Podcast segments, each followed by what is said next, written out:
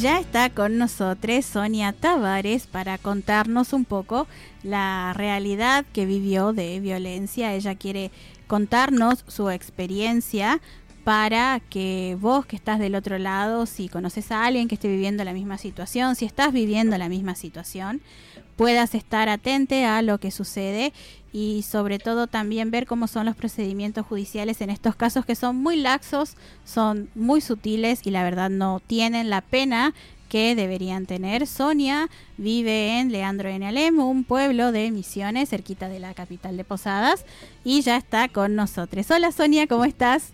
Tatiana te saluda. Hola, ¿cómo estás? ¿Todo bien? Todo muy bien también, acá muy ansiosos, muy expectantes por escuchar tu testimonio, así que lo que como quieras empezar a relatarnos la situación que viviste, nosotros te escuchamos. Ok, ok. Bueno, yo pasé por un proceso de violencia, de también de amenazas, de extorsión de parte de mi ex novio, digamos. Eh, salimos un tiempo, aparentaba todo bien, todo tranqui. Y después, bueno, empezó con, con sus exigencias, prohibiéndome un montón de cosas, desde la ropa, ese es un punto principal que tendrían que tener en cuenta las mujeres sobre el tema de cuando empieza a decir no te ponga esto, no te ponga lo otro.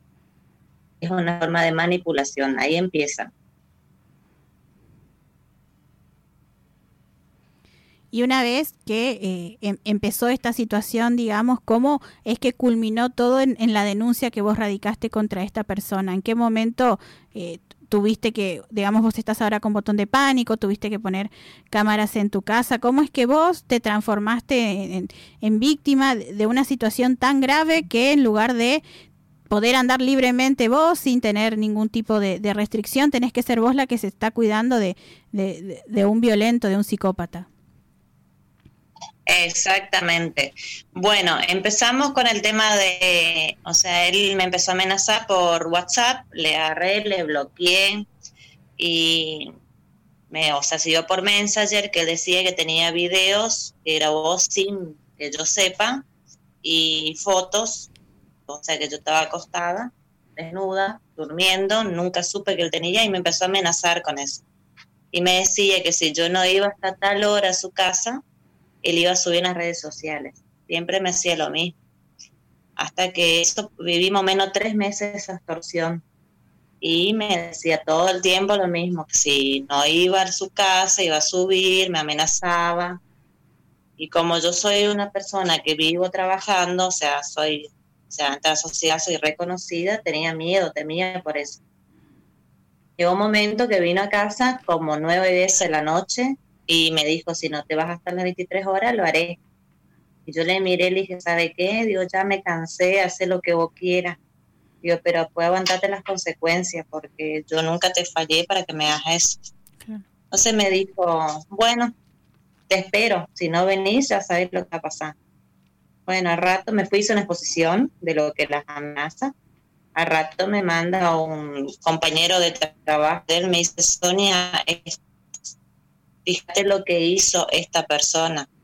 Subió la foto en un grupo de Peña. Bueno, ahí directamente me fui a radicar la denuncia, eh, que le empezaron a, buscarlo después todo, vinieron, no tengo quejas de la policía porque estuvo ahí presente. Eh, obvio que él niega todo de eso, pero sí vino, me amenazó de muerte, vino con un revólver, todo. A mi hija también, como dos víctimas de violencia, o sea, de amenazas. Y, bueno, hasta que la policía vino y puso custodia, estuve dos semanas con custodia hasta que lo atraparon al señor este. Em, entonces, cuando tuve la custodia, eh, todo tranqui, me acompañaban todo lado, tuve que dejar mi trabajo, poner una otra instructora para que me cubra, porque tenía que seguir trabajando, pues no, puedo parar la empresa, ¿viste? Por algo así. O sea, yo no estaba en condiciones de salir a la calle porque me quedé muy mal, porque todo el tiempo, como te decía, me amenazó, vi lo que subió y, o sea, no tenía vergüenza porque yo no hice nada malo, el que hice fue él. pero igual, ¿viste? Entonces hasta que la atraparon, bueno, este Julio César Amaral se llama, estuvo preso 12 a 13 días y salió con, de vuelta, presentó la escarcelación y salió. Lo que yo no estoy de acuerdo porque presenté 30 audios de amenazas en la jueza y él así mismo salió libre. Y anda por las calles sigue molestándome, yo sigo radicando denuncia, él sigue molestándome lo mismo. Y bueno, ahí está, pero lo que yo voy a que las chicas, mi consejo es que no tengan miedo, no pueden vivir amenazadas, tienen que levantar la cabeza y seguir adelante, porque como yo digo, un tropezón no es una derrota, así que tendrían que fijarse adelante y seguir luchando día a día. Recordamos a, la audiencia que vos, Sonia, sos dueña de una autoescuela ahí en, en la ciudad de Alem y estás todo el tiempo en, en las calles enseñando a tus alumnos. Eh, esta situación que vos relataste hace un, ratito cuando él llega con un arma y te apunta a vos y a tu hija, eh, ¿cómo superaron eso? ¿Cómo, saliste adelante de algo tan violento como, como es eso? ¿Qué, qué, qué nos podés contar, digamos? La ayuda es la psicóloga. Estuve en la dirección de la parte de la mujer de la municipalidad, estuvieron acá, em, estuvieron conteniendo a mí y a mi hija. Eh, yo hasta ahora estoy yendo a la psicóloga porque viste que la verdad que fue bastante aterrador en el sentido más cuando toca el hijo de uno. Uno dice, bueno, uno se defiende, pero a mi hija, ella tiene 10 añitos recién y bueno, eso creo yo que va a superar con el tiempo igual, va a ir superando de a poco con ayuda psicológica y bueno, y nosotros les hablamos mucho, decimos que no le va a pasar nada, todo eso y ya está superando. Pero fueron momentos bastante feos y como te dije ahí en el momento me fui y radiqué la denuncia como corresponde, ¿viste? Por más que me amenazó, igual fui y hice lo que tenía que hacer, porque eso no puede ser, no podemos vivir bajo de amenazas o sea, tenemos que agarrar el paso y que se haga justicia, aunque la justicia está medio lenta, porque la verdad que con todo lo que presenté, como te dije, eh, encuentro raro que él esté afuera, porque presenté evidencia, fotos, todo presenté de las amenazas. Presentaste videos, audios y también tengo entendido que se le hizo una pericia a él en, en la capital. ¿Nos puedes contar cuál fue el resultado? Según me dijeron que salió como psicópata eh, yo la verdad que no tuve, no, no fui a hablar directamente, pero cuando le soltaron, le hablé acá en la policía y me dijo, no, salió como psicópata sexual, algo así. Y fue libre, ¿viste? O sea, quedó libre, en libertad. Y lo que sí me comentaron que el teléfono de él fue a pericia, o sea, está para, para ver, ¿viste? Dónde salió, porque él dice que él no subió esos videos. Y no es así, porque todos los audios y lo que yo realmente tenía eh, decía que me amenazaba que él sí lo iba a hacer.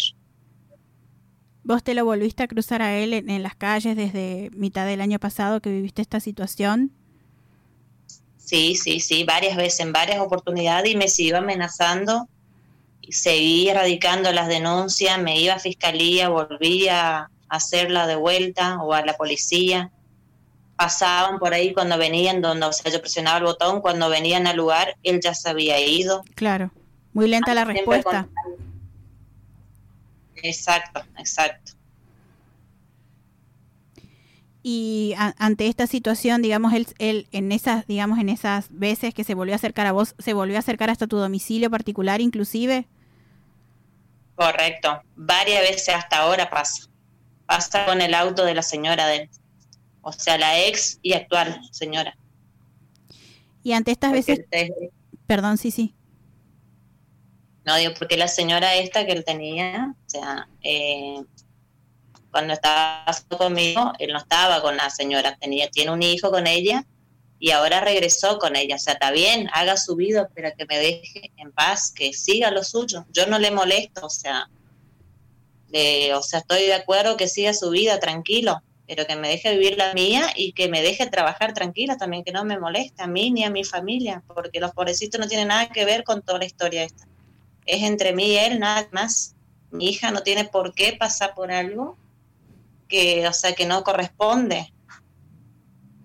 cuando vos apretabas el botón antipánico y llegaba la policía y se volvían a suceder las mismas situaciones de que volvías a apretar el botón y tenía que volver a aparecer, ¿qué, qué respuesta te daba la policía de, de por qué eh, llegaban tarde, de por qué él seguía llegando a, tu domicilio, seguía llegando cerca tuyo? Eh, ¿Qué, crees que necesitas además del botón de pánico, digamos? ¿Crees que es totalmente ineficiente? Porque total, cuando llega la policía, él ya se va y se pudo volver a acercar a vos. Exactamente, hasta que llegue la policía siempre tardan un buen rato porque tienen que ver dónde estás, tu ubicación. Primero cuando presionas el botón te llama la policía y pregunta, ¿presionaste el botón? Y recién vienen, visto, y cuando llegan ya el esta persona ya no está más, ya se fue, ya, ¿viste? Lo único buscas por las cámaras, nomás lo único que se puede hacer, ¿viste? Pero las veces que lo hice me dijeron, no, eh, tenés que seguir presionando el botón, seguir denunciando. Yo ya no sé cuántas denuncias lo hice. Y estamos en la misma situación. Y cuando él lo, lo, excarcelaron, digamos, que, ¿qué respuesta te dieron desde Fiscalía, desde el juzgado, de por qué este psicópata sexual anda libre por el pueblo, digamos? Y ellos me dicen que es porque, o sea, que pagó el, abogado, o sea, le pagó el abogado para que lo saque. Eso es lo que me dicen. Esa es la dura y pura realidad. O sea, la plata habló más fuerte que lo que es el riesgo de vida de una persona. Ahí vamos de vuelta a la parte que venía yo en principio. A veces la plata hace hablar más y no debería ser así, porque la vida de una persona ellos tienen que ver el riesgo que está corriendo, después recién ir por la otra parte. Pero viste que como es nuestra justicia, es bastante jodida. Si tuvieras que darle algún mensaje a alguna chica, a alguien que está viviendo en estos momentos la misma situación o que quisieras dejar un mensaje sobre lo que vos viviste, ¿cuál sería, Sonia? Bueno, en primer lugar, es que cuando empiezan a salir con una persona, todos son buenos, son los mejores hombres del mundo. No le digo que todos son iguales, porque no son así, no es así las cosas. Pero lo que sí, cuando empezás a salir con alguien y te empieza a decir, mira, no te pongas esto, no te pongas ese short, te queda muy corto, esa calza te aprieta mucho, eh, no quiero que salga con fulano porque no quiero que vaya a cenar con ese tu alumno o no vaya a tal parte porque es un escándalo. Eh, son todos partes que empieza a querer dominarte, no sentido decir. Y si vos cedes, ahí ya estás abajo, bajo de su alas, por decirte, él te estaría dominando. Que no cedan. Obvio que cada persona sabe lo que vestirse, cómo vestirse, cómo ser todo, pero si vos, como te digo, la ropa no es lo que dice, mira, la persona es por lo que viste. No es así. Cada persona debe darse respeto y la persona que tiene a tu lado te, tiene que valorar y respetarte como, o sea, que realmente o no vas a andar, andar haciendo macana porque andas con un short corto. Porque iba a trabajar con un short, también era un problema porque me iba de short. O sea, esos son los puntos principales que tienen que ir teniendo en cuenta. La manipulación empieza de ahí y después ya, bueno, ya estás lista y te empieza a usar como te dije te acostás a dormir, no ves que tenés la persona ahí al lado, que vos estás, o sea, vino a tu casa, entró y te saca foto porque tiene la llave y vos ni enterada hasta que tenía foto y con eso te va a amenazar y te va a extorsionar todo el tiempo. Ese es mi mensaje, que traten de ser astutas y que todos los hombres no son iguales, pero que traten de ir de a poco y no dejarse manipular por ellos. ¿Hay alguna, desde el intendente, el viceintendente, algún dirigente en funciones, eh, se comunicó con vos, eh, te dio alguna explicación, te está ayudando a seguir el caso? Eh, sí, a la parte de, lo que es intendencia, sí estuvieron, me preguntaron cómo estaba, qué necesitaba, estuvieron ahí, porque aparte él era un funcionario público, él era un inspector de tránsito, o sea, en ese momento todavía ejercía como inspector, cuando le fueron a atrapar, justamente él fue presentarse a trabajar. Eh, sí, porque ya no es la primera causa. Lo mío, o sea, es algo que a él ya le pasó un tiempito atrás con otra chica, acoso sexual, que dio en el nada porque la chica se cansó. y así varias oportunidades, varias quejas de lo mismo. Y bueno, sí estuvieron, no tengo quejas de lo que es del intendente, la parte del municipio, re bien, y como te dije, lo de la dirección de la parte de la mujer también estuvo y me están conteniendo hasta ahora la parte psicológica. Que estoy muy agradecida con ellos con esa parte. Y el proceso entonces seguiría, él está, él está escarcelado, está totalmente libre y, vos seguís, digamos, radicando denuncias sin ningún tipo de respuestas. Que si alguien desde, desde Alem, desde el gobierno de Misiones nos está escuchando, eh, para tu caso, para casos parecidos donde la mujer siempre denuncia, denuncia, denuncia y después lamentablemente ya es muy tarde o desestiman las denuncias porque se cansan de denunciar y no hay una respuesta, eh, ¿qué, te gustaría decirles? Eh, ¿Qué mensaje te gustaría dejarles? ¿O, o, qué solución eh, necesitas vos el día de hoy? Sinceramente yo quería que le dieran más, o sea, que un poquito más de profundidad en la parte de cuando haces la denuncia, radicás y mostrás pruebas también, como mi caso y muchos casos de muchas mujeres también. Eh, que traten de hacer un poquito más de justicia porque si no, cuando empezar a encontrar mujeres, hay muchos femicidios, mucho, como ya habrá escuchado, eh, que terminan, el encuentran después caída, bueno, muerta o o todo golpeada. ¿Por qué? Porque no se hizo justicia. Si uno está radicando denuncia y llevas prueba, es porque realmente la persona es peligrosa. Y no es una denuncia, son varias de ese mismo hombre. Eh, así que la misma persona, o sea, es un riesgo andar circulando por la ciudad o por donde esté eh, con todos los casos que tiene y con lo que él me hizo a mí, en entero, ¿sabe? En entero me estuvo llamando mucha gente y diciendo, mira, Sonia, estamos a tu lado, sabemos quién sos vos y eso es algo que no se hace. Lo que hizo esta persona no se hace. Mucha gente conocida y gente que realmente me, ayudaron a sacar adelante, ¿viste? Yo directamente cuando me pasó todo eso, hasta, o sea, quedé muy, muy mal me llamaron acá la, la psicóloga, todo, de la parte de la jueza, y me preguntaron, ¿querés, ¿te estás medicando? Yo dije, no, yo no necesito medicar. Yo tengo que ser consciente que yo no hice nada mal. La persona que hizo es él, no fui yo. O sea, de una dije, no soy yo.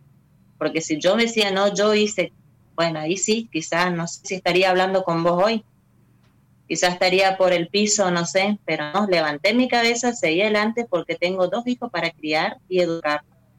Y tengo un trabajo, una reputación y donde yo llegué con mi empresa, yo tengo que seguir.